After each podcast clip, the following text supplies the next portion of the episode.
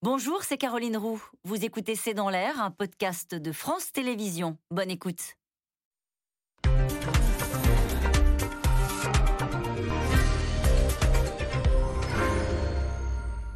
Bonsoir à toutes et à tous. J'envisage d'être candidate à l'élection présidentielle de la République française. Déclaration de Christiane Taubira dans une courte vidéo de 3 minutes en fin de matinée. Une déclaration diversement appréciée à gauche. Une gauche qui désespère de ne voir aucun candidat émerger. Alors justement, Christiane Taubira peut-elle unir ces gauches dispersées face à une défaite quasi certaine? Cet appel à l'unité a-t-il des, des chances d'être entendu? Que représente Christiane Taubira pourquoi la gauche a-t-elle tant de mal à exister dans cette campagne présidentielle? C'est le sujet de cette émission de ce C'est dans l'air intitulée ce soir Gauche, la surprise Taubira. Pour répondre à vos questions, nous avons le plaisir d'accueillir David Revaud-Dallon. Vous êtes rédacteur en chef du service politique du journal du dimanche, auteur de Petits meurtres entre camarades. C'est aux éditions Robert Laffont. Soisy Kemener, vous êtes rédactrice en chef du service politique de l'hebdomadaire Marianne. En une cette semaine de Marianne, c'est quoi un vrai programme de gauche? Caroline Vigoureux, vous êtes journaliste politique à l'opinion. Votre livre, Le mystère Taubira, ça aurait pu être le titre de l'émission, hein, Le mystère Taubira, qui est publié aux éditions Plomb. Et enfin, Jérôme Fourquet, vous êtes directeur du département opinion de l'Institut de sondage IFOP. Je rappelle votre ouvrage, La France sous nos yeux, c'est aux éditions du Seuil. Merci à tous les quatre de participer à cette émission euh, en direct. Alors, Caroline Vigoureux, vous qui avez sorti un livre sur euh, le mystère Taubira, est-ce que vous pouvez nous décrypter Qu'a-t-elle voulu dire avec cette euh, phrase? J'envisage d'être candidate à l'élection présidentielle de la République française bah, c'est vrai que c'est une annonce assez euh, elliptique, on va dire, parce que on pensait que Christiane Taubira mettrait fin au, suspense sur une candidature ou non. Finalement, ce n'est pas vraiment un acte de candidature, c'est une candidature sous condition, une candidature au conditionnel, si je puis dire. Elle se donne un mois jusqu'au 15 janvier pour euh, trancher si elle est euh, candidate ou non. En fait, ce qu'elle attend de voir, c'est est-ce que cette annonce crée une dynamique derrière elle, est-ce qu'elle crée des ralliements derrière elle, mais elle a elle a tout l'air de vouloir tracer sa route et euh, je la vois mal renoncer euh, un mois plus tard. Mais en tout cas, c'est une première annonce pour voir ce que ça crée dans euh, à gauche, dans l'électorat, au sein du PS, parmi les candidats. voilà. Alors, parmi les candidats, hein, ce n'est pas l'enthousiasme. Cela dit, Soisy Kemener, sur la forme, Yannick Jadot a résumé la situation. Il dit Je poste une vidéo de 3 minutes et je reviens dans un mois. Oui, c'est à peu près ça. Oui, c'est bien, c'est bien résumé parce que euh, la gauche en ce moment a besoin de clarification et là on est plutôt sur une confusion, c'est-à-dire qu'on a une nouvelle candidate potentielle, elle n'est pas encore candidate, mais qui s'invite euh, au banquet, euh, au souper de la présidentielle. Donc on voit bien les, candidats qui sont installés, comme Yannick Jadot qui espère, parce qu'il y a une question de ligne aussi très importante dans, ce qui est en train de se jouer là. Yannick Jadot qui est installé, qui espère une candidature écolo. Il n'y avait pas eu de candidature écolo purement écolo, on se souvient lors de la précédente présidentielle parce qu'il s'était rallié à Benoît Hamon. Et là, c'est son moment. C'est le moment de Yannick Jadot. Et finalement, lui, il court déjà dans la présidentielle. Alors, il court pas, il court pas très fort, il court pas très vite, mais il court. Euh, il a été désigné à l'issue d'une primaire. Et ce qui est très intéressant, c'est qu'il a gagné cette primaire face à Sandrine Rousseau. On a vraiment deux conceptions qui s'opposent. Et Sandrine Rousseau, elle est plus proche d'une Christiane Taubira qui est plus sur la gauche sociétale. Euh, c'est Madame Mariage pour tous, euh, grande dame du mariage pour tous d'ailleurs, qui avait fait des discours et qui avait mené un combat euh, assez, assez, assez magnifique à l'Assemblée nationale avec une façon de défendre ses, positions. Et, et, on a de l'autre côté ben, un écolo, on a un écolo plus pragmatique, Yannick Jadot, qui a envie de gagner la présidentielle et qui ne veut pas se laisser enfermer uniquement sur les questions sociétales qui sont représentées dans son parti par Sandrine Rousseau, qui lui pose des problèmes dans sa campagne. Donc effectivement, ça rajoute à la confusion, on voit bien, et puis elle donne rendez-vous le 15 janvier. Pourquoi? Parce que le 15 janvier, elle a, annexé cette candidature euh, sur le programme de la primaire populaire. La primaire populaire, c'est un mouvement de citoyens euh, qui a décidé de faire l'union de la gauche, un peu malgré la gauche. Et donc le 15 janvier, bah, c'est exactement le jour où ils doivent publier la liste des personnalités qui doivent être candidats à cette primaire, en sachant qu'elle doit avoir lieu sur Internet entre le 27 et le 30 janvier. Alors David Revaudalon, elle prend soin Christiane Taubira de dire que ça n'est pas une candidate de plus. Il n'empêche, euh, on avait coutume de parler de la droite la plus bête du monde. Est-ce qu'on va pouvoir parler de la gauche la plus bête du monde? La plus... C'est Jean-Luc Mélenchon qui parle d'une situation grotesque et ridicule. Oui, c'est ça, la plus ridicule, c'est l'adjectif que j'allais employer. Ce qui est intéressant, c'est que finalement, euh, la solution de Madame Taubira, pour mettre d'accord euh, des gens qui euh, sont à 25% euh, tout confondu, hein, tout, euh, je parle sous le contrôle de- du sondeur, euh, ce qui est historique, la gauche n'a jamais été aussi faible, elle a 5 ou 6 candidats qui ne dépassent pas le quart de l'électorat. hein. Et donc pour mettre tous ces gens d'accord, qui n'arrivent pas à se mettre d'accord depuis des jours, on va pas ici refaire le film, mais la proposition de Montebourg euh, de, de se ranger derrière un candidat, puis la proposition d'Hidalgo de se euh, ranger à une primaire, personne n'est d'accord. Et donc voilà, c'est une nouvelle candidate qui arrive pour... euh, pour Essayez de mettre tout le monde d'accord. Essayer de mettre tout le monde d'accord. Donc, si vous voulez, le principe même ne peut pas fonctionner. Après, dans la forme, effectivement, euh, c'est assez ahurissant. Généralement, on dit je suis candidat, ou on dit euh, si les Français me le demandent, je serai candidat, ou je me prépare à être candidat. Ce sont les formules traditionnellement consacrées en politique. Là, j'envisage d'être candidate. Ça veut dire quoi ce Bah, ça veut bien dire que, bah, déjà, on l'a dit, c'est pas le grand bain, c'est le petit bain, la gauche, hein, à cause de ses 25%. Et puis l'eau, elle est très très froide. Donc, elle, au lieu de plonger directement et de se lancer et d'essayer d'emporter une dynamique, ce qui aurait été déjà un pari très risqué, je pense, surtout vu le timing. On est à quelques jours des, des fêtes. Je crois que les Français n'ont pas du tout euh, la tête à, la présidentielle, pas encore, et encore moins à l'union de la gauche. Euh, plutôt que se jeter et d'essayer de créer cette dynamique, voilà, elle teste l'eau, elle met un petit, un petit orteil dans ce petit bain qui est glacé. Et évidemment, les autres nageurs n'ont pas du tout envie de, euh, de, lui, laisser, de lui laisser la place. Donc, je, pense que c'est une. je fais un pari. Je suis prêt à me faire taper sur les doigts si je n'ai pas raison d'ici au 15 janvier, mais je suis prêt à parier que voilà, c'est une fragment- une- un scénario de fragmentation supplémentaire qui ne va en rien arranger à l'Union. Pourtant, Jérôme Fourquet, si on interroge euh, les sympathisants de gauche, euh, Ipsos l'a fait pour France Télévisions, qui est le plus capable de rassembler à gauche Eh bien, elle apparaît en tête. 46% Christiane Taubira, devant Jean-Luc Mélenchon, devant Yannick Jadot et devant Anne Hidalgo. Voilà.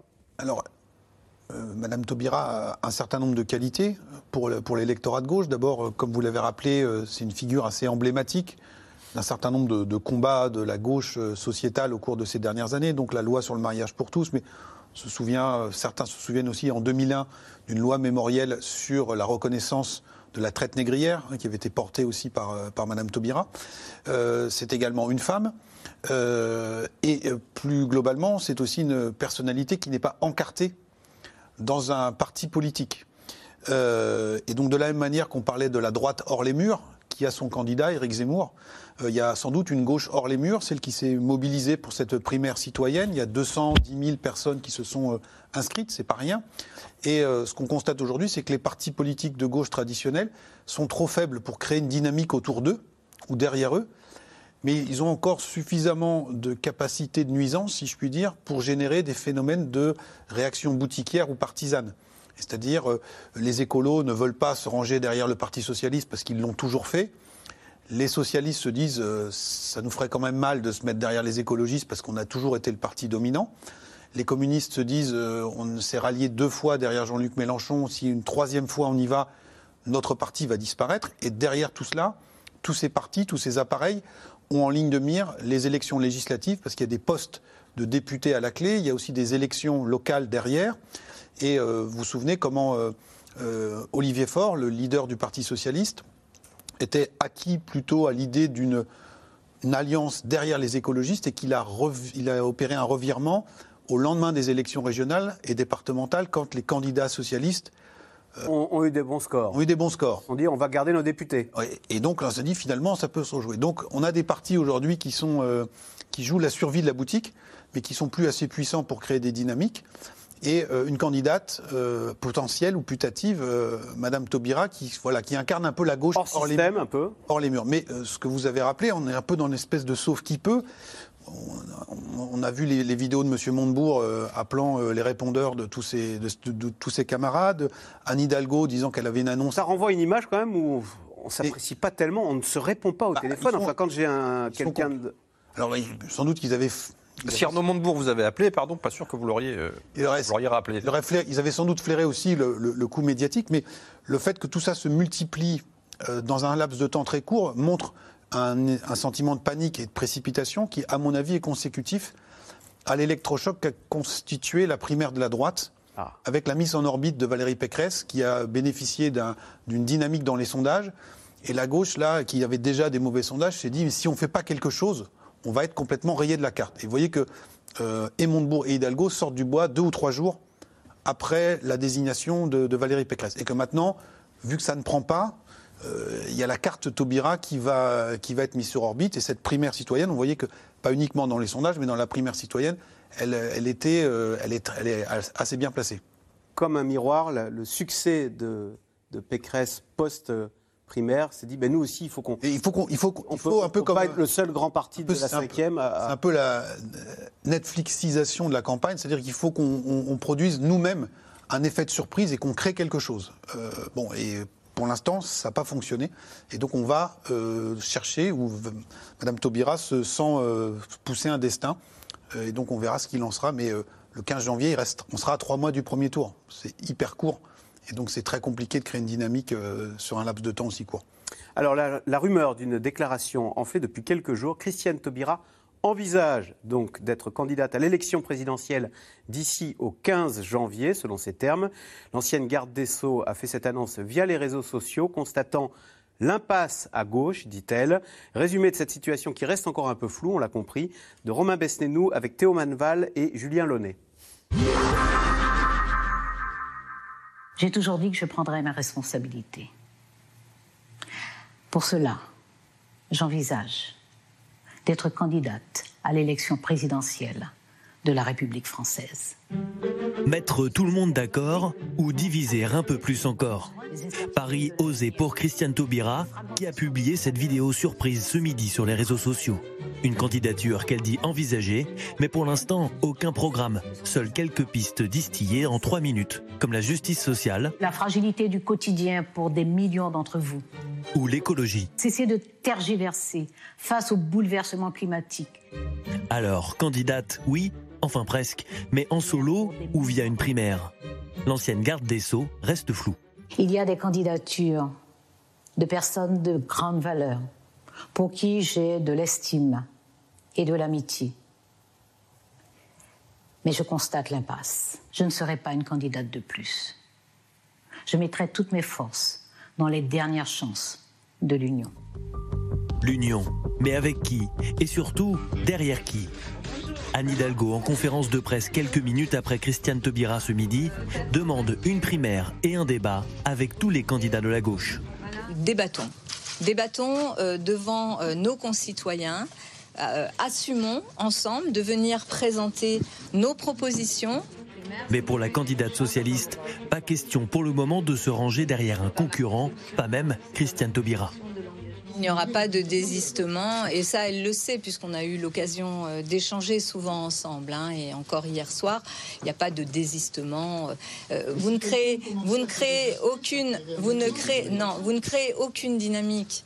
Euh, pour créer une dynamique, il faut que les choses se passent de façon transparente devant les Françaises et les Français et sur la base euh, d'une sanction qui est le vote. Bref, c'est peu dire que l'irruption de Christiane Taubira dans la campagne trouble une situation déjà très confuse à gauche. Yannick Jadot, visiblement agacé, lui a sèchement répondu ce matin. Moi, j'en ai un peu assez de ces candidatures qui potentiellement s'ajoutent les unes aux autres pour combattre, on nous explique que pour combattre le trop grand nombre de candidatures, il faut plus de candidatures. Il faut oser la faire, celle-là. Il faut quand même oser la faire à quatre mois de l'élection présidentielle.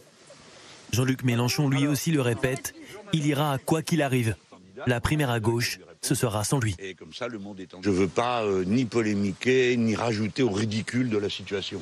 D'accord? Parce que fondamentalement, euh, la vieille gauche est mise dans une situation ridicule.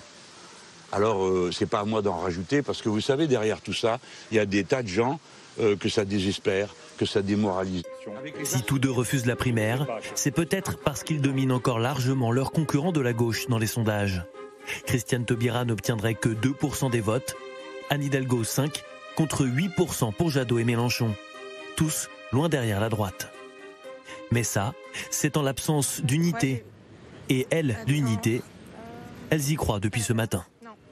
Bonjour monsieur. Je ne sais pas si vous êtes au courant de l'actualité. Il y a Christiane Taubira qui a fait une déclaration ce matin euh, en disant qu'elle envisageait d'être candidate. Ces jeunes, organisés en collectif, militent depuis plusieurs mois pour la candidature de Christiane Taubira, la seule, selon eux, à pouvoir unir la gauche. Elle ne sera pas la candidate de l'émiettement de la gauche, elle sera la candidate du rassemblement de la gauche. Parce que là, on a urgence à ce que la gauche s'unisse. C'est c'est plus qu'une nécessité. On ne peut pas euh, encore avoir 5 ans de politique ultralibérale, de sans justice sociale, avec un pas de souci de l'écologie.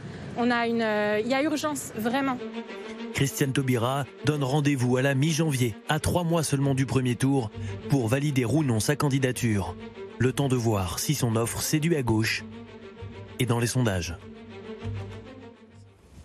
Euh, question téléspectateur, Caroline Vigoureux. C'est Grégoire dans la Vienne. Pourquoi Christiane Taubira réussirait-elle mieux qu'Anne Hidalgo à rassembler les votes de gauche? Je précise, il y a un sondage un sondage Ipsos pour France Télévisions. 73% hein. des sympathisants de gauche considèrent que la primaire serait une bonne chose, l'idée d'une candidature unique.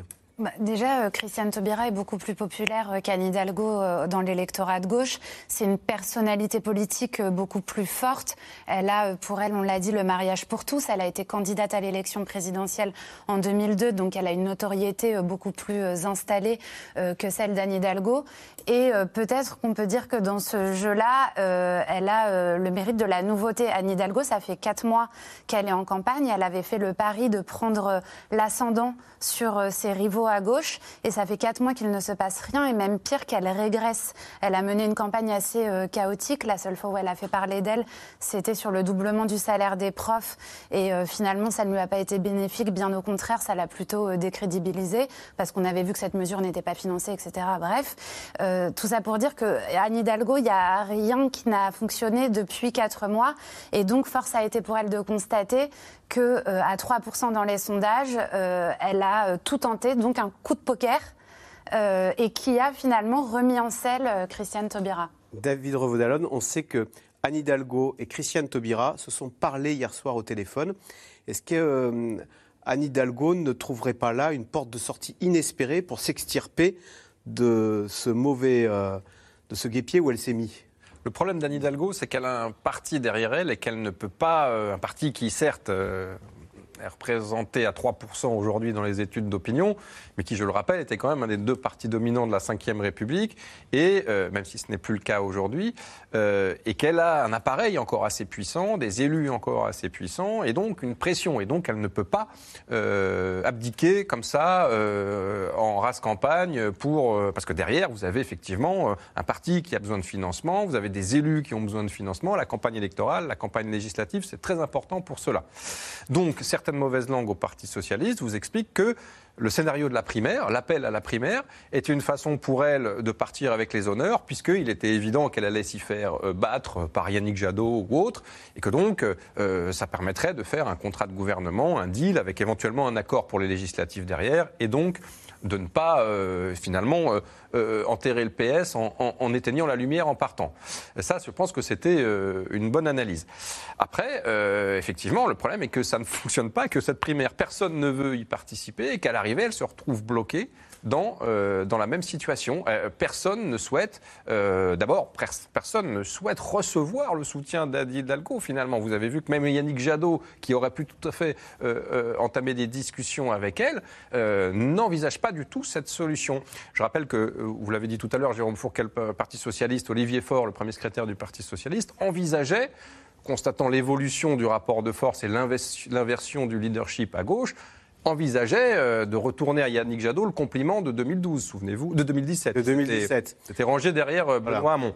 Aujourd'hui, euh, les pressions du Parti socialiste, les bons mots des uns et des autres, certains camarades bien intentionnés, à commencer par François Hollande, Bernard Cazeneuve et, d'autres, évidemment, l'en ont dissuadé. Donc, il est tenu par son propre parti et Anne Hidalgo, de la même manière, est tenu par son propre, son propre appareil. Euh, Jérôme Fouquet, qu'est-ce qui ne fonctionne pas dans la candidature de Hidalgo? On voit la une de l'Express qui est très dure, hein, euh, qui dit, euh, qui parle du désastre, de la reine du désastre. je pense que dans le, dossier de l'Express, on parle aussi beaucoup de sa gestion municipale à Paris. donc je, referme cette parenthèse. Sur les difficultés de sa candidature, bon, c'est d'abord sa, sa, campagne à elle, mais c'est aussi celle du PS Et on rappelle que Benoît Hamon a fait 6% à la dernière élection présidentielle, que le PS aux dernières élections européennes a fait un score assez voisin de cela. Et donc, euh, s'il y a encore des élus, des grands élus, des grands barons, au régional, au municipal, au départemental, la quasi-totalité d'entre eux ont été réélus sur leur nom propre et non pas avec des affiches avec le point et la rose. Euh, donc il y, a cette difficulté, il y a le fait que le parti soit très fortement dévitalisé. Nous avons réalisé pour la Fondation Jean Jaurès et le Figaro une étude sur le, département de la Nièvre, hein, qui est un fief historique euh, de François Mitterrand. Euh, jusqu'au début des années 2000, la fédération PS de la Nièvre, il y avait à peu près 800 personnes qui votaient pour les congrès du PS. Donc ceux qui votent, ce sont les militants les plus, déterminés. Au dernier congrès, euh, cet automne, il y a eu 74 votants dans la fédération de la Nièvre. Hein, donc c'est un parti qui s'est dévitalisé. Et Anne Hidalgo, élue parisienne, euh, peu connu du reste de la, population française. Manifestement, la, dynamique ne, prend pas. Mais c'est aussi parce que vous le dites, vous ce parti n'a rien à proposer au fond. D'ailleurs, Anne Hidalgo elle-même avait reproché à son parti d'être quasi en état de mort cérébrale. Oui, bah, si je vote PS, je vote pourquoi, je ne sais pas. Bah, voilà, il n'y a, pas de, a pas de proposition très, très novatrice. Euh, on voit qu'Olivier Faure, pendant tout un moment, euh, après l'échec de 2017, a dit nous sommes le parti de la social écologie on essaie de rajouter une, touche écologiste, mais à ce petit jeu-là, comme dit l'adage, on préfère l'original à la copie, donc les, écologistes sont un peu plus en, dynamique et c'est très compliqué. Et donc, dans l'analyse euh, qui, avait été, a été faite par le Parti socialiste des élections régionales, en disant, regardez, nos grands élus euh, ont été euh, reconduits, je pense qu'il y avait un, élément qui, est passé un peu sous les radars, c'est le fait que dans les régions comme l'Île-de-France, Auvergne-Rhône-Alpes ou les Pays de la Loire, qui étaient des régions qui n'étaient pas détenu par la gauche et où il y avait une primaire à gauche entre les socialistes et les écologistes. Dans ces trois régions, les écologistes, de peu, sont arrivés devant les socialistes. Et donc, manifestement, cette marque, aujourd'hui, est en grave crise. Et euh, l'image personnelle, en plus d'Anne Hidalgo, ses difficultés à Paris, le fait qu'encore une fois, soit l'élu de Paris, de la capitale, qui n'a pas forcément toujours très bonne presse euh, ailleurs en France, fait qu'il n'y a aucune dynamique et, comme vous le disiez, qui n'avance pas recul. Donc, elle est même plutôt sur le, le reculoir. Alors, autant on peut considérer que le Parti socialiste, pour reprendre l'expression d'Anne Hidalgo, n'a euh, plus grand-chose à proposer, hein, je reprends ces termes, quasi en état de mort cérébrale, autant l'offre écologiste, alors là, pour le coup, elle a du vent dans les voiles, comme on dit. Et pourtant, on a un, Yannick Jadot qui ne décolle pas dans les sondages, qui lui aussi ne plie pas le match. Alors pourtant, on ne peut pas dire que sa thématique euh, ne soit pas dans l'air du temps. C'est vrai, vous avez raison, il devrait être poussé par un mouvement euh, assez, fort dans la mesure. Souvenez-vous, hein, c'est ce qu'on avait dit après les, municipales de 2020 où les, Verts avaient emporté des grandes villes, Bordeaux, Lyon, euh, Poitiers, etc. Et donc, on pensait que c'était le moment des Verts. Euh, il y avait les manifestations pour le climat, il y avait ces catastrophes climatiques qui faisaient que le, changement climatique devenait une réalité. Donc, il y avait de la place pour un discours très allant sur les questions climatiques. D'ailleurs, c'était la grande crainte des proches d'Emmanuel Macron au mois de septembre disait il peut se passer quelque chose du côté des écologistes, il faut que nous regardions de ce côté-là. Et donc, il y avait la volonté de la part du gouvernement de remettre en avant le bilan écolo, euh, la montagne d'or en Guyane, euh, qui n'avait la, fameuse mine, etc., le centre commercial Notre-Dame-des-Landes. Enfin, voilà, de, remettre tout ça sur le, devant de la scène. Et en fait, ce qui s'est passé, c'est que les, écolos, ils sont, toujours un, parti qui, est, qui, est englué, qui reste englué dans, dans ces querelles internes.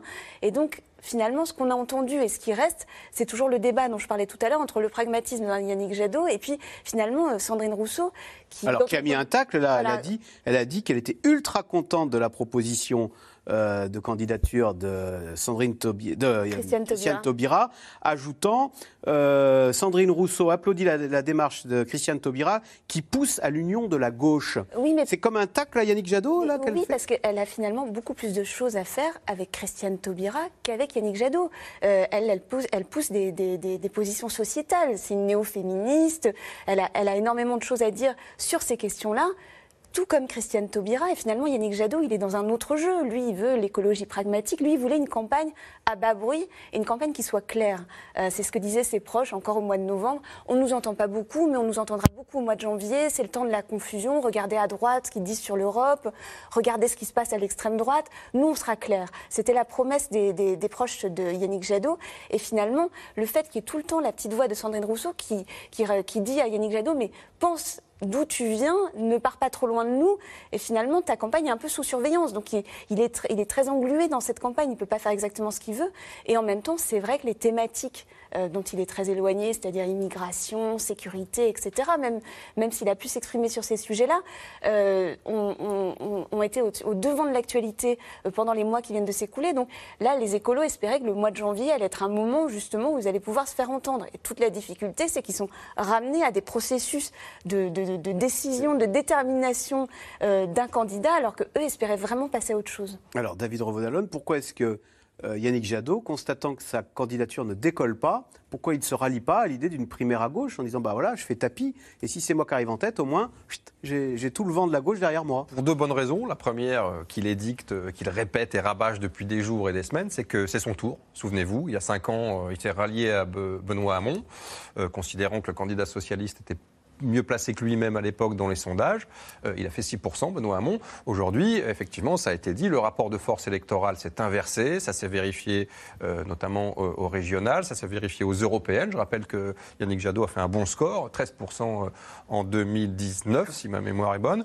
Euh, donc voilà, ça c'est la première raison. La deuxième raison, c'est euh, pour le coup Swazik qui vient d'exposer, c'est que ça a été assez chaud pour lui cette primaire écologiste Yannick Jadot. Il a gagné à quelques centaines de voix, c'était 50, virgule quelque chose versus 49, virgule quelque chose pour Sandrine Rousseau. Donc il a eu quand même, euh, il est passé assez près de, de, de- de la sortie, hein, de la sortie. Il n'a pas envie de jouer une deuxième Il fois. n'a pas envie de jouer à la roulette russe une deuxième fois, surtout que cette primaire. D'abord, il estime qu'il a gagné et que donc euh, il est le candidat investi légitime des écologistes et qu'il y va maintenant. Euh, ensuite, cette primaire, voilà, Anne Hidalgo, elle n'a pas subi de primaire, Arnaud Montebourg euh, non plus, Jean-Luc Mélenchon, bien sûr que non, Madame Taubira, n'en parlons pas. Donc pourquoi irait-il se frotter euh, à, à ce type de, de- de candidat? Et, et dans l'espace de la gauche non mélanchoniste, il est en tête aujourd'hui. Même si c'est euh, au royaume des aveugles, les bornes sont rois, mais il est en tête. Et donc il, il voit que Anne Hidalgo, euh, ses initiatives de sortie ne, ne fonctionnent pas, que Arnaud Montebourg est, en train de, disparaître et que les communistes euh, marquent le pas également. Donc il se dit pourquoi moi j'irais m'enferrer dans une primaire alors que si on serre un peu les dents et qu'on attend encore quelques semaines, les choses vont peut-être se décanter et je vais finir un moment par devenir le candidat le, plus, le moins mal placé à gauche et essayer de créer une, une dynamique. Sauf que les sympathisants ont l'air de dire, écoutez, là, tel que c'est, on va tous dans le mur. Et ce qu'à la clé, derrière, le risque, c'est qu'au fond, l'élection présidentielle se fasse sans gauche. Sans gauche dans le paysage. Ah, fera, il y aura une gauche, euh, il y aura une gauche au premier tour, de toute façon. Mais lui, son, son pari, c'est que euh, ses candidats directs jettent l'éponge. euh, dans les, dans quelques- c'est une espèce de poker. hein. Vous avez parlé tout à l'heure de Christiane Taubira qui misait pour voir, euh, là aussi, et, et lui joue au bluff et il attend de voir que les autres euh, craquent avant lui. Sachant un peu plus, comme a- va le faire là, Arnaud Montebourg, et il parie que Anne Hidalgo le fasse aussi. Voilà. Alors, euh, avec en plus, il y a quand même une difficulté, c'est qu'on voit que ça ne s'organise pas comme ça, une primaire. Hein, C'est-à-dire que si on veut la faire à mi-janvier, là, ça va être les fêtes de fin d'année. Il y a la primaire citoyenne ou la primaire populaire avec 200 000 personnes, mais comment tout ça est contrôlé ou autre Est-ce que les appareils vont s'en mêler Donc, c'est même honnêtement et objectivement très compliqué maintenant de monter euh, un, tel dispositif et une telle campagne délais resserrés, ce que me met aussi en avant euh, Yannick Jadot pour dire c'est pas sérieux et donc euh, on reste maintenant dans le, cadre qui avait été défini. Bon, Caroline Vigoureux, quand même, est-ce qu'il n'y a pas, vous avez tous l'air défaitistes, est-ce qu'il n'y a pas un trou de souris là pour, pour Christiane Taubira qui s'est lancé, qui a un plan, qui, qui ne, va, qui ne va pas dans le mur euh, Pour volontairement le coup, je pense que c'est Yannick Jadot qui détient la, la clé du trou de souris parce que euh, si lui ne participe pas à la primaire, quelle crédibilité elle aura cette primaire? Si lui participe, pour le coup, ça a le mérite de départager euh, toute une partie euh, des candidats à gauche. Mais ce que je trouve assez C'est pour ça qu'elle a parlé dans sa vidéo, je vous, je vous coupe pardon, hein, de Ouais. climat, de biodiversité. oui, oui, c'est assez intéressant parce que Christiane Taubira, elle n'est pas du tout identifiée sur ces sujets-là. Et elle a beaucoup parlé, ouais, elle a beaucoup parlé de, euh, euh, de dérèglement du monde, euh, enfin, elle- biodiversité, de climat. Elle n'est pas du tout identifiée là-dessus. Donc évidemment, si elle le fait, c'est loin d'être anodin d'un point de vue politique. Mais ce que je trouve assez paradoxal dans le cas d'Yannick Jadot, c'est que finalement, ça serait peut-être le plus légitime des candidats à gauche, puisque c'est le seul qui est passé par une primaire. Et là où l'appel d'Anne Hidalgo a eu un, un mérite, c'est qu'il a mis toute la pression sur lui précisément, alors même qu'il aurait aurait pu bénéficier d'une dynamique après une primaire, mais il n'en a rien été.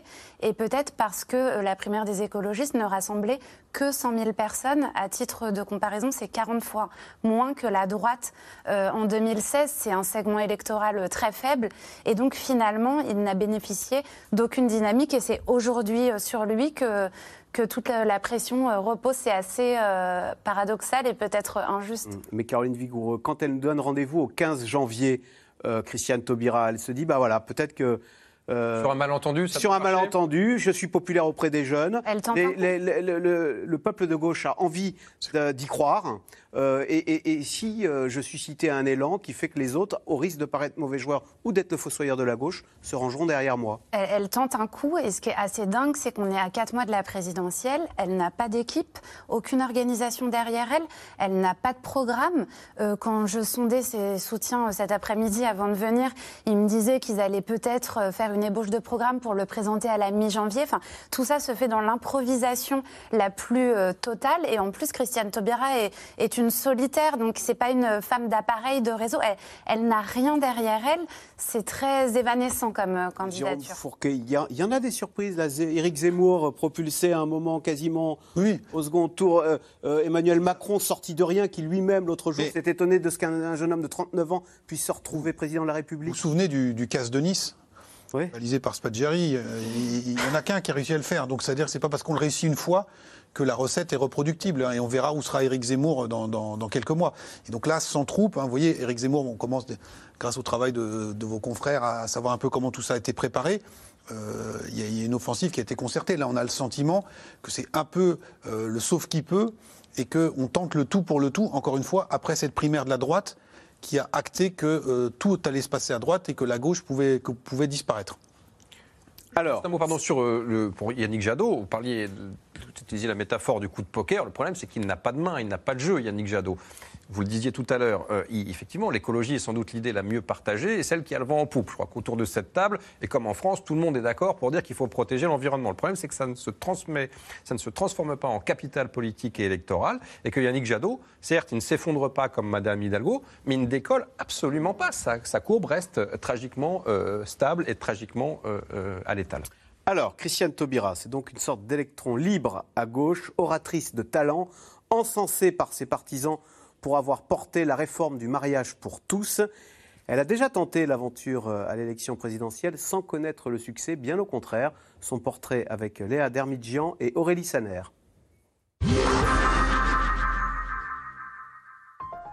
Figure iconique de la gauche, femme de combat, reconnue pour ses talents d'oratrice. En 2013, pendant 120 heures de débat, Christiane Taubira porte la loi qui autorise le mariage homosexuel. Alors nous leur disons, si vous êtes pris de désespérance, balayez tout cela. Ce sont des paroles qui vont s'envoler. Restez avec nous et gardez la tête haute. Vous n'avez rien à vous reprocher. Nous le disons haut et clair, à voix puissante. Parce que, comme disait Nietzsche, les vérités tuent, celles que l'on tait deviennent vénéneuses. Merci à vous tous. Christiane Taubira, c'est près de 30 ans d'engagement politique conseillère régionale, députée, ministre, et en 2002, candidate à l'élection présidentielle. Sous les couleurs du Parti radical de gauche, elle mène une campagne axée sur l'égalité des chances. Euh, les mots utilisés par les gens, c'est fierté et admiration. Donc euh, ça fait simplement peser sur mes épaules l'obligation de me hisser constamment à la hauteur de l'attente des gens. À l'époque, certains voient déjà son potentiel. une photo à côté du président de la République.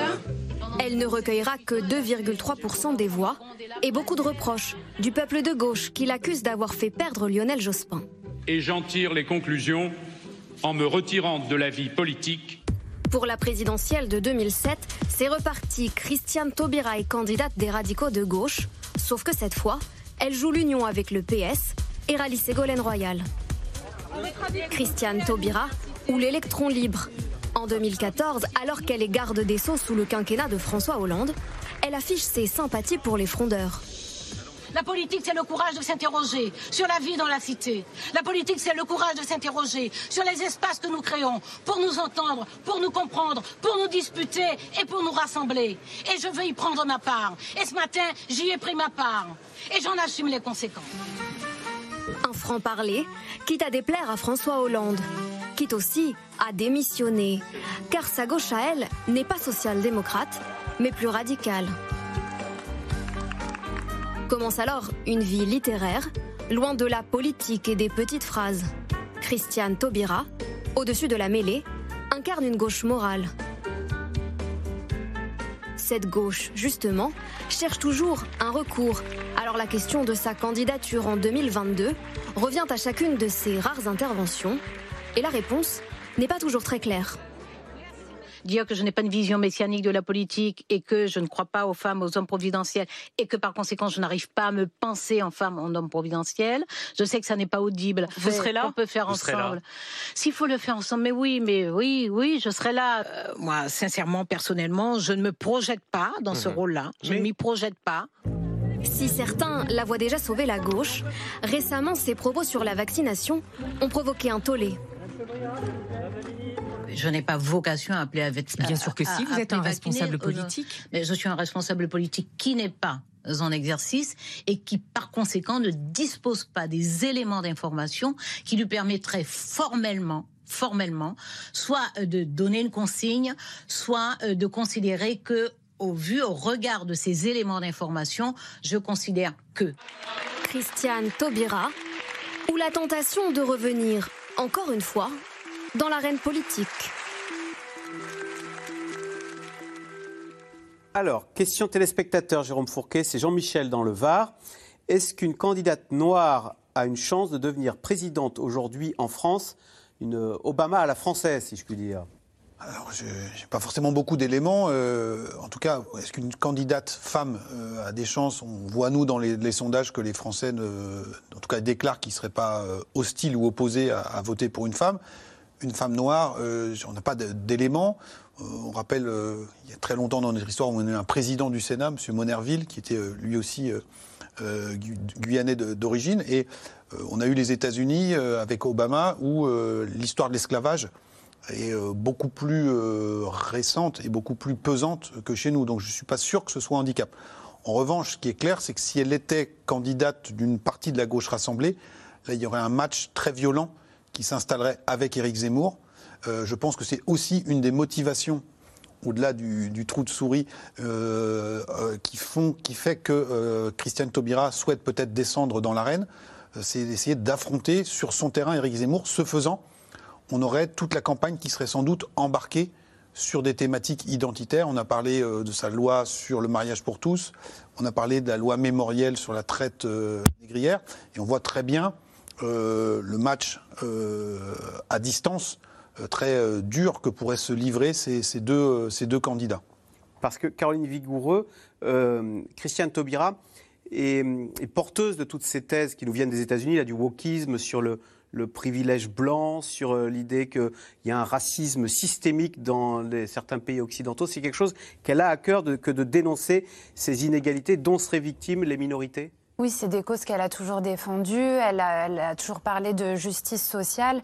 Aujourd'hui, son entourage parle de la candidate de la promesse républicaine.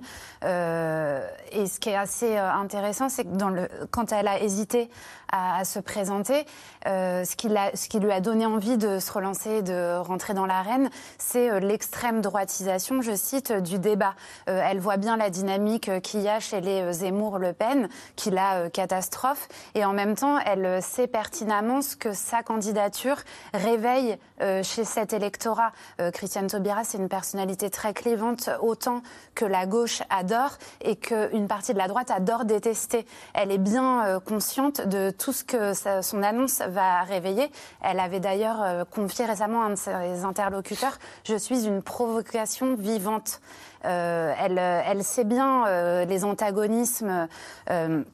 Que, que son annonce peut, peut susciter.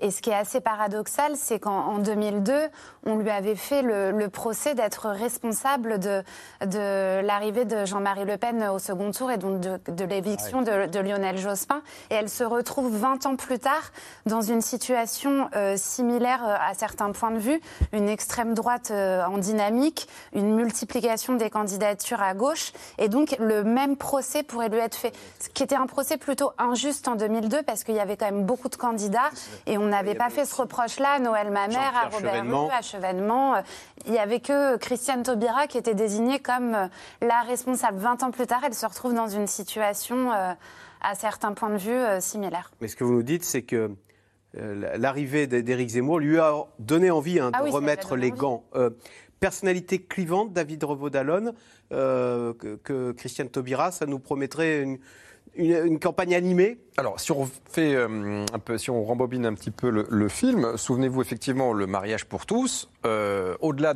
du cadre de Christiane Taubira, on considère, certains considèrent que c'est le mai 68 de la droite dure et de l'extrême droite. C'est là qu'on sont ressuscités toute une série, enfin, sont pas ressuscités, mais réapparaissent dans la rue et au grand jour toute une série de courants de la droite radicale et de l'extrême droite. Il y a une droite, droite, une droite dure qui n'a pas supporté, qui a fait sécession avec la droite. En tout cas, elle, elle- elle est clairement réapparue au grand jour à ce moment-là, hein, notamment euh, les mouvements conserva- ultra-conservateurs, Civitas, euh, les catholiques traditionnalistes, euh, etc., et même d'autres mouvements carrément euh, euh, extrémistes. Et évidemment, euh, Caroline vient de le dire, elle, ça a été euh, Christiane Taubira, qui était la maîtresse d'œuvre de ce projet de loi en tant que garde des Sceaux, a été euh, je dirais, l'incarnation de ce mal absolu, euh, de, cette abomination contre laquelle tonnaient euh, les prêtres euh, catholiques dans certaines, euh, tra- traditionnalistes dans certaines paroisses. Donc, à partir de là, elle est devenue une icône à la fois euh, pour la gauche et euh, pour Elle est allée au combat. et une icône négative pour l'extrême droite. Souvenez-vous, elle a fait des unes de magazines, elle a été la cible d'attaques racistes. Et dans le même temps, moi je, vais vous raconter un déplacement que j'ai fait avec elle à cette époque, c'était à Rennes. J'ai pris le TGV avec la garde des Sceaux. Le TGV a dû s'arrêter euh, en pleine campagne parce que euh, des partisans de la manif pour tous, de l'extrême droite, L'attendaient en gare de Rennes. Nous sommes allés, euh, nous avons dû descendre sous une protection policière ahurissante. Euh, toutes les étapes de son trajet étaient, euh, euh, je veux dire, il y avait des veilleurs, des, militants d'extrême droite extrêmement virulents. C'était vraiment euh, très très saisissant de l'accompagner, de voir ce qu'elle vivait. Et Parallèlement, elle finissait par un meeting euh, devant euh, des militants de gauche. Et là, c'était, euh, vous voulez, c'est une personne très charismatique, qui a beaucoup d'éloquence, qui est très douée à l'oral. Qui cite Nietzsche à l'Assemblée nationale, il n'y en a pas beaucoup. Qui est une véritable intellectuelle, alors qu'elle vient d'un milieu extrêmement modeste et qu'elle a appris elle-même, par elle-même, la lecture, la littérature, etc. Et c'est assez impressionnant de voir, le... moi j'étais très impressionné, j'ai rarement vu ça au Parti Socialiste, de voir les militants et les militantes qui étaient complètement fascinés et complètement emportés euh, par, par elle. Donc c'est une incarnation, c'est un emblème, mais c'est aussi un, un fantasme quelque part. Parce que d'abord, euh, évidemment, vous avez raison de citer le match qui s'installera instantanément avec Éric Zemmour, parce que je pense que par conviction, elle ne peut qu'avoir envie d'affronter Éric Zemmour, mais évidemment, ce seraient les deux antipodes de la campagne, et ce serait euh, d'une grande violence. Et puis après, voilà, il y a l'incarnation, le charisme, la capacité à mener campagne, et après, il y a là aussi la réalité de la gestion des politiques publiques. Il faut Alors aussi le dire. justement, Au ministère de la Justice, quel est Ah bah, son bilan? Justement, Soisy Kemener, question à téléspectateur. Christiane Taubira peut-elle se flatter d'avoir été une bonne ministre de la Justice? En fait, c'est tout le problème toujours avec Christiane Taubira. Vous l'aviez dit, c'est une émanation, c'est euh, c'est beaucoup le verbe, l'éloquence, le lyrisme. On se souvient tous d'un des discours de Christiane Taubira. C'est une présence, c'est un coffre, une réponse. Mais quand on regarde vraiment euh, dans les faits ce qu'elle a fait depuis le début de sa, de sa carrière politique, on découvre qu'elle était, elle était au Parti radical aux côtés, aux côtés de Bernard Tapie, euh, qu'elle était sur la liste aux européennes euh, aux côtés de Bernard Tapie pour torpiller Énergie Michel Rocard qu'elle a voté le budget Balladur, un budget très très libéral. Et alors après, pour, votre répondre, pour répondre à votre question, ce qu'elle a joué quand elle était ministre de la Justice, garde des Sceaux de, sous François Hollande, c'est l'antagonisme. C'est-à-dire qu'elle était là quelque part pour répondre à la droite en permanence, c'était devenu un punching ball. Alors c'est vrai, il y a eu des outrances euh, terribles pendant ce quinquennat vis-à-vis de Christiane Taubira, mais elle a aussi joué le fait, ce que vous disiez tout à l'heure, d'être une provocation vivante. C'est-à-dire que, par exemple, pendant toute la joute sur le mariage pour tous, il y avait un jeu qui s'était installé euh, avec les députés euh, LR, enfin UMP puis LR, dans, ce, dans ce quinquennat, et il y avait, il y avait un, il y avait, il y avait, tout s'était cristallisé dans cette espèce de, de duel, enfin de débat permanent an qu'elle avait avec les députés LR, qu'il a détesté, mais qu'il aimait aussi, parce que finalement, elle était tellement forte dans le verbe, dans les citations, qu'ils étaient, euh, ils étaient, ils étaient un peu scotchés sur leur, sur leur chaise. Mais c'est vrai qu'elle elle a tenté, de, elle a tenté de, pousser des réformes. Elle était très empêchée par Emmanuel Valls au ministère de l'Intérieur, qui n'était pas du tout d'accord avec la façon plus laxiste, en tout cas, dont elle envisageait les affaires, les questions judiciaires. Mais ce qu'il faut comprendre, c'est que tout ça va remonter. C'est-à-dire que pour l'instant, on va, d'abord parler du mariage pour tous. Puis si elle décide vraiment d'aller plus loin dans la campagne, ben on va regarder comment ça s'est passé, les places de prison euh, pas construites, etc. Enfin, toutes les, décisions du quinquennat Hollande ou les non-décisions du quinquennat Hollande dont on parle aujourd'hui, euh, on, voit hein, les, comment, les magistrats qui se rebiffent. Euh, bah, il y a une partie du bilan de Christiane Taubira dans ce qui se passe aujourd'hui. Donc tout ça va remonter et finalement ça fera un portrait beaucoup plus contrasté que celui que, mettent en avant aujourd'hui ces, défenseurs alors pour l'instant, il y en a un dont on a peu parlé à gauche et pourtant qui est en tête dans les sondages. Hein. Je veux parler de Jean-Luc Mélenchon qui tente sa chance pour la troisième fois à l'élection présidentielle. Le leader de la France insoumise ne veut pas entendre parler de primaire, on l'a vu dans le reportage, et pour cause, il est en tête dans les sondages à gauche, je l'ai dit, même s'il reste très loin de son score de la présidentielle de 2017. Sujet de Juliette Vallon et Nicolas Baudry-Dasson. C'est un déplacement loin d'être anodin pour Jean-Luc Mélenchon.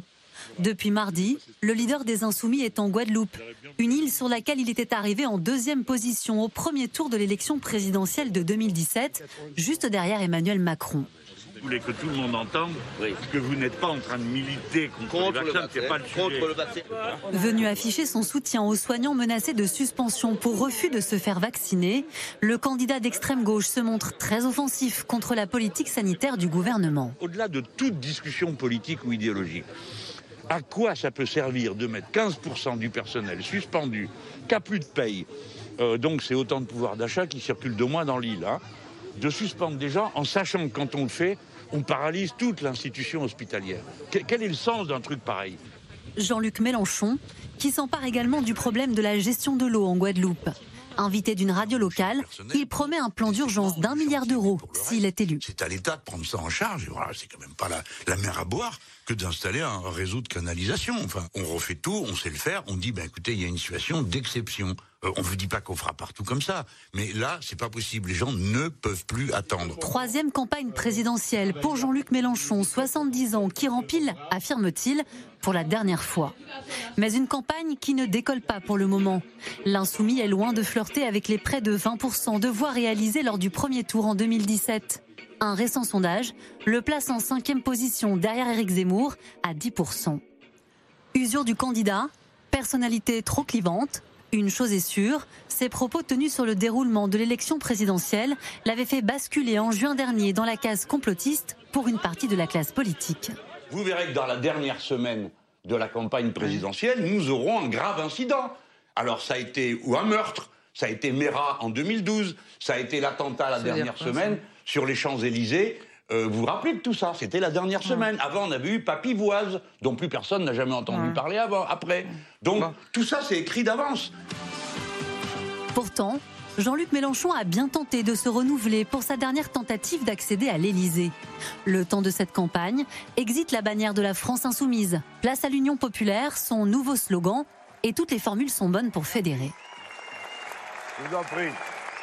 Le pôle populaire c'est ici qu'il se trouve.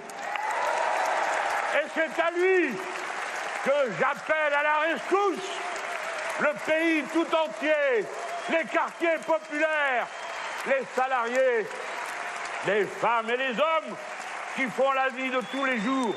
Sur le fond, Jean-Luc Mélenchon souhaite se distinguer de ses concurrents en insistant sur le nucléaire avec une proposition radicale. Il n'y aura pas de mini-réacteurs si nous gagnons l'élection présidentielle. Et nous fermerons tous les réacteurs nucléaires de ce pays, parce qu'ils nous mettent en danger, parce que nous ne sommes pas indépendants, car l'uranium n'existe pas en France, parce que le prix est supérieur à ce qui vous en est dit, parce que la gestion des déchets n'est jamais comptée dans le prix de revient. Or, mes amis, des déchets pour 10 000 ans, il y en a pour un moment à payer. Jean-Luc Mélenchon aurait-il la capacité de rassembler Ce jour-là, La possibilité d'une union à gauche est déjà un sujet parmi les militants plutôt divisés. On voit bien qu'il y a une dynamique derrière nous et ils auraient tout intérêt à se rallier à nous. Après, à la France insoumise aussi de faire des compromis pour euh, les communistes et pour Montebourg, parce qu'ils ont tout à fait des idées qui sont intéressantes et je pense que ce serait très bien de les intégrer, évidemment. Quand on regarde le programme euh, éventuellement de ceux qui se targuent d'être à gauche, euh, ben, il n'y a, rien de, a rien de commun. On ne peut rien bâtir s'il n'y a pas quelques, quelques idées en commun. Si Jean-Luc Mélenchon et ses proches ne veulent pas d'une primaire, les électeurs de gauche, eux, y sont favorables à 73%, selon un récent sondage. Alors, question téléspectateur euh, Caroline Vigoureux. Christiane Taubira, candidate. Qu'en pense Jean-Luc Mélenchon? Bah, malgré tout, ça peut être euh, un obstacle sur la route de Jean-Luc Mélenchon. Euh, Christiane Taubira et Jean-Luc Mélenchon, des points communs sur la forme, ce sont euh, tous les deux de très bons tribuns, de grands orateurs, presque, je dirais, deux intellectuels. Ils aiment parsemer leurs allocutions de références historiques, culturelles, musicales. Ils, ont ce, ce point-là en commun. après, sur le fond, il y a quand même de sacrées différences. Enfin, en tout cas, Jean-Luc Mélenchon incarne une gauche plus radicale que celle de Christiane Taubira. Il veut sortir du nucléaire, des traités européens. Ils ont un point commun toutefois, celui de la Sixième République, qui était déjà dans le programme de Christiane Taubira en 2002. Donc euh, ça leur, euh, ça leur fait un point commun. Mais, euh, mais sinon, je dirais que Christiane Taubira représente plutôt un, potentiel problème sur la route de Jean-Luc Mélenchon. Et c'est vrai que Soisy Kemener, Jean-Luc Mélenchon est porteur de cette radicalité. Je cite ce sondage, hein, toujours Ipsos, 74% des sondés considèrent que Jean-Luc Mélenchon est le plus à même de changer les choses. On disait le, le PS, il n'a plus pour ambition de changer la vie. Bah, Jean-Luc Mélenchon, apparemment, il l'a, il incarne ce, côté, on renverse la table. Oui, et il l'incarne évidemment alors, par la Sixième République, mais aussi par ses mesures, euh, par son programme qui est très détaillé. Parce que là, on voit la réponse euh, des, proches de Jean-Luc Mélenchon, c'est de dire, mais elle a même, ce qu'on disait tout à l'heure, d'ailleurs, elle n'a même pas de programme, Christiane Taubira. Nous, on a 690 mesures, on a un programme qu'on mature, qu'on mûrit depuis 10 ans. On ne peut pas laisser ce programme de côté pour faire une alliance juste de personnes ou faire, en gros, l'idée de Jean-Luc Mélenchon, et on voit bien, ça a été dit dans le reportage, c'est que sa candidature est usée. C'est-à-dire que le côté professeur qui avait très bien fonctionné en 2017, euh, la, personne qui, euh, qui avait réussi lors des débats à, amener, des, amener les, discussions à un haut niveau intellectuel, l'intellectuel dont vous parliez tout à l'heure, finalement, maintenant on le connaît un peu et on voit, on, voit bien qu'il il, est, il, est, il est au bout de... Comme un film qu'on a déjà vu, qu'on voit pour la deuxième fois. Voilà, c'est un peu ça. C'est un film de Noël qu'on a déjà vu et parfois on les regarde pour le plaisir encore, les films de Noël, mais il y, a, quand même, y a quand même un, côté passé. Il avait dit, d'ailleurs, il avait confié à certains que sa dernière campagne présidentielle était, devait être la dernière. Puis là, il continue, donc on a l'impression que c'est un peu la campagne de trop.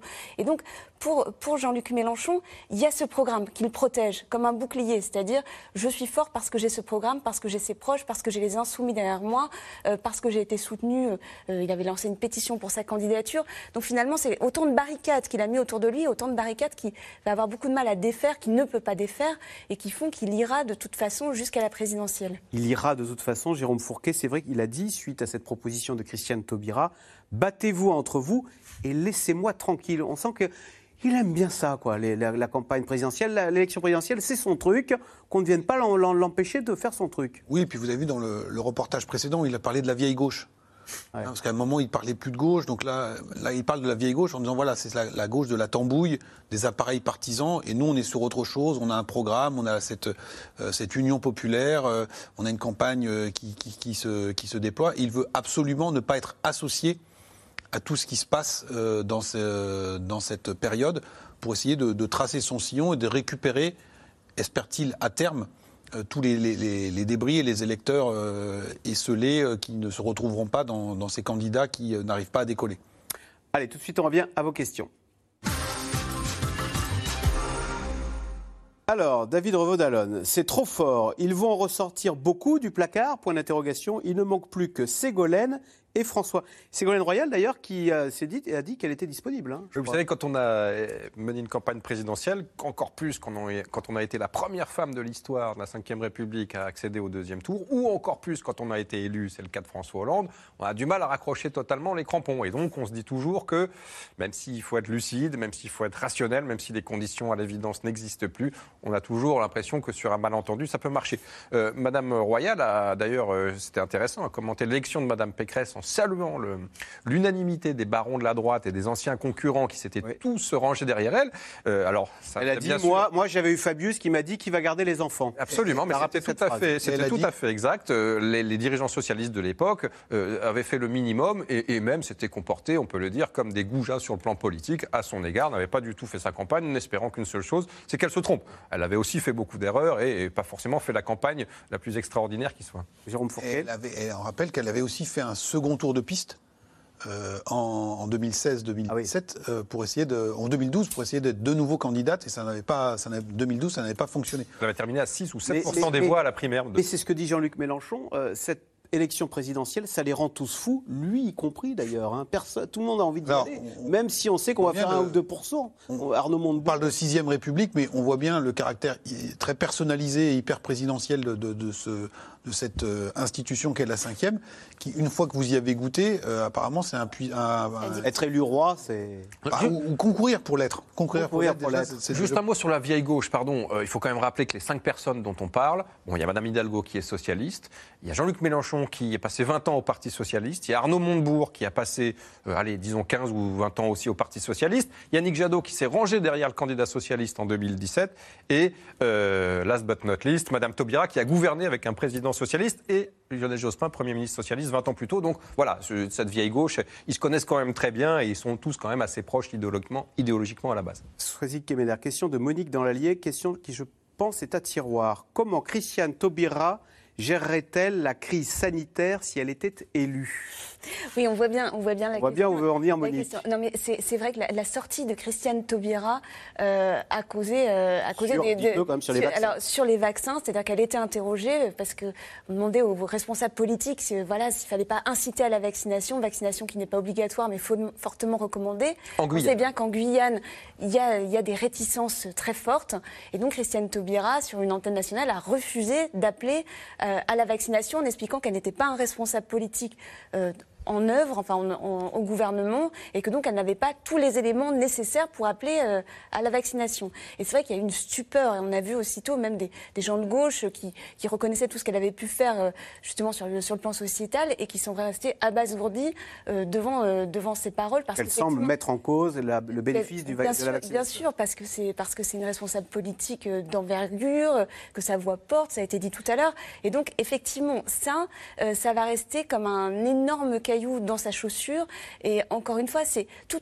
Je pense que tout va revenir peu à peu. C'est-à-dire que pour l'instant, elle s'est exprimée, on a vu, euh, on a vu les premières réactions, mais il va y avoir aussi tous les tous les articles Pourquoi et tout le a, travail qui pourquoi va elle a être dit fait. ça euh, sur la vaccination? C'est par euh, démagogie ou par... euh, Je- non, mais je pense que c'est des pressions guyanaises. Vous voyez bien que, euh, vous voyez bien que ça va- vous pouvez entendre la même chose en Martinique ou en Guadeloupe, c'est-à-dire la difficulté euh, de défendre le vaccin de- au milieu d'une population qui est beaucoup plus hostile euh, que qu'en métropole. Vous savez, c'est la- l'adage je, suis- je suis leur chef, donc je les suis.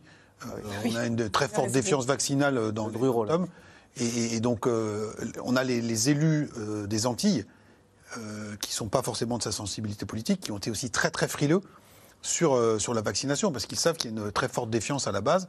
Et donc là, ce n'est pas un bon point dans la, dans la définition de sa stature de, de femme d'État.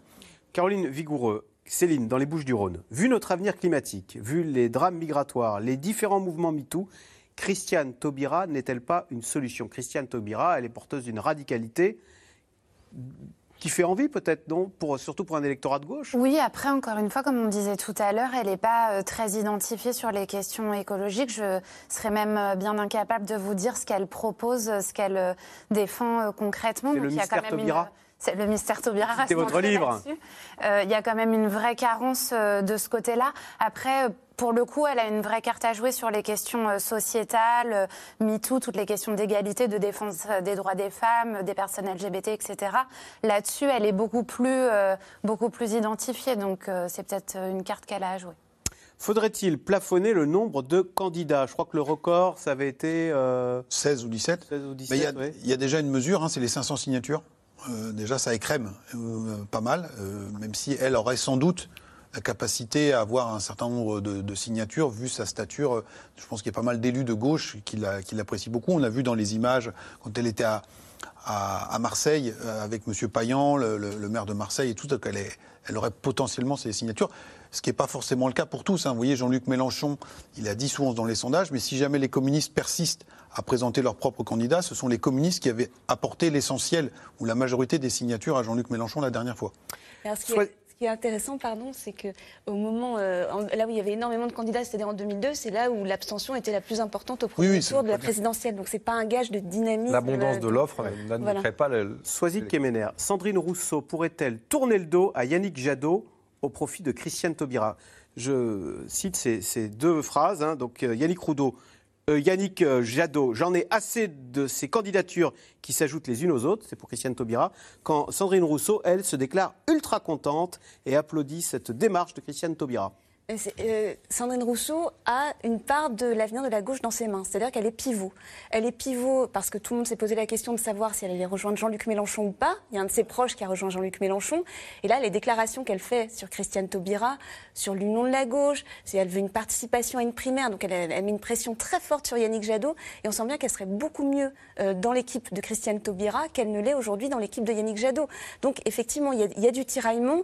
Et, euh, Et elle ça, pourrait, ça pourrait changer l'équation, ça, si elle emmenait avec elle en plus une partie du vote écologiste, Sandrine Rousseau, en, se ralliant euh, Bah, derrière euh, Christiane Taubira La difficulté, si on schématise vraiment et qu'on imagine qu'elle est détentrice d'une partie du, enfin d'une grande partie du vote woke, si ce vote existe, on va voir lors de la présidentielle, euh, il faut se rappeler que D'accord, elle avait la moitié des suffrages à, à peu près à la, à la primaire, mais on était vraiment sur un tout petit corps électoral, un peu plus de 100 000 électeurs.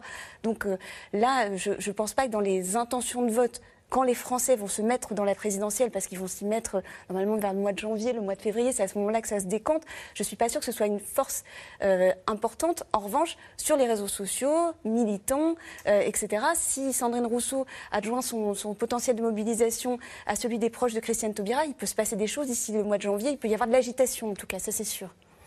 Oui. Non, et donc, dans ce cas-là, si, si on poursuit cette hypothèse-là, on aurait un nouveau rebondissement. Et sans doute que la, la situation se clarifierait encore moins euh, avec ce- cet éventuel ralliement. On aurait une candidature de plus. Bah, une- de plus. Et puis euh, Yannick Jadot, qui euh, aujourd'hui euh, est à 7%, sans doute, il serait affaibli. Et donc, on aura un nouveau psychodrame à gauche. Si Christiane Taubira était élue présidente, saurait-elle apaiser les tensions qui existent actuellement en Guadeloupe et en Martinique Caroline Vigoureux, Vigoureux est-ce que c'est une voix qui porte alors dans les Antilles françaises et en Guyane, euh, Christiane Taubira? Oui, c'est une, c'est une voie euh, singulière. Après, est-ce que, euh, est-ce qu'elle pourrait apaiser la situation? C'est difficile à dire. En tout cas, il y a des revendications sociales dans les Outre-mer qu'elle-même, qu'elle-même porte. Mais encore une fois, c'est une personnalité assez clivante. La situation là-bas est assez électrique. Donc euh, je, je ne sais pas si euh, d'un coup d'un seul, elle pourrait euh, apaiser la situation, mais peut-être que les dom-toms pourraient se sentir davantage Représentés. Et oui, eux, eux qui ont peu d'élus. hein. Il l'avait, il l'avait euh, été en 2002. Parce que Quand on analyse les scores de, de Christiane Taubira, elle avait fait des très bons scores dans les dom-toms et aussi en région parisienne, dans les quartiers où la population issue des dom-toms ou des Antilles est assez importante. Anne Hidalgo propose de débattre, puis d'organiser une primaire. Pourquoi ne pas l'avoir fait plus tôt? Je suis un peu perdu. David Revaudalon. Nous, l'avons déjà, nous avons déjà un peu évoqué cette, euh, ce- cette question tout à l'heure. Anne Hidalgo, je pense qu'elle pensait, euh, elle estimait euh, euh, que sa campagne décollerait davantage, qu'elle se situerait à un niveau plus honorable, euh, au moins au-delà des 6% de Benoît Hamon de 2017, euh, et sans doute autour des 10. On voit qu'il n'en est rien, pour les raisons qu'on a évoquées, que la campagne non seulement ne décolle pas, mais plonge, enfin que, que sa cote sondagière plonge, et peut-être qu'elle va continuer à plonger si, si ce, ce maelstrom et ce pataquès continuent. Donc euh, voilà, elle cherche une issue de secours. Elle a vu comment dire- Pécresse avait fait décoller sa campagne grâce à une Absolument, elle a, elle, a, elle a cherché l'issue de secours. Je rappelle tout de même que la primaire, le Parti socialiste l'a refusée. hein. Il y avait certains socialistes qui, qui, qui- qui voulaient la challenger. Alors, ce n'était pas forcément des vedettes. hein. Euh, Stéphane Le Foll, ancien ministre de l'Agriculture, proche de François Hollande. Mais bon, au moins, ça avait le mérite d'exister. Vous avez raison de dire que les écologistes, avec 100 000 votants, c'est pas forcément euh, une rampe de lancement extraordinaire, mais pour Valérie Pécresse, c'était 150 000 votants et c'est une rampe de lancement extraordinaire. Donc elle, elle s'aperçoit qu'elle a raté le coche, elle essaye de, rattraper le coup et de trouver une issue de secours. Elle avait même refusé la primaire populaire, Anne Hidalgo, euh, une semaine avant l'accepter. Jérôme Fourquet, il reste peu de temps, mais Alain, en Haute-Garonne, dans un pays comme la France qui se droitisse sans cesse davantage, la gauche a-t-elle encore un avenir?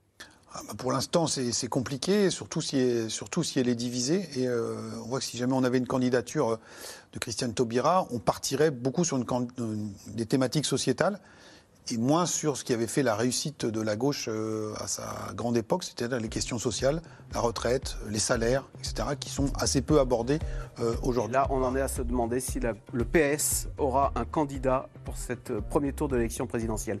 Merci beaucoup d'avoir participé à cette émission. Bien sûr, vous restez sur France 5, puisque à suivre, c'est C'est à vous avec Anne-Elisabeth Lemoine. Bonsoir Anne-Elisabeth. Alors qu'y a-t-il au programme ce soir? Salut Axel, on prolonge votre débat ce soir avec l'un des acteurs de cette campagne campagne présidentielle très éparpillée à gauche.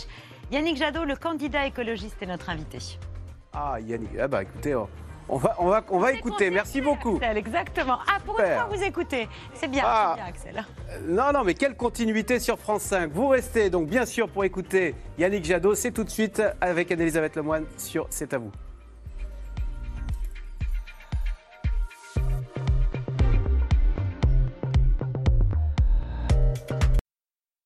C'était C'est dans l'air, un podcast de France Télévisions. Alors s'il vous a plu, n'hésitez pas à vous abonner. Vous pouvez également retrouver les replays de C'est dans l'air en vidéo sur France.tv.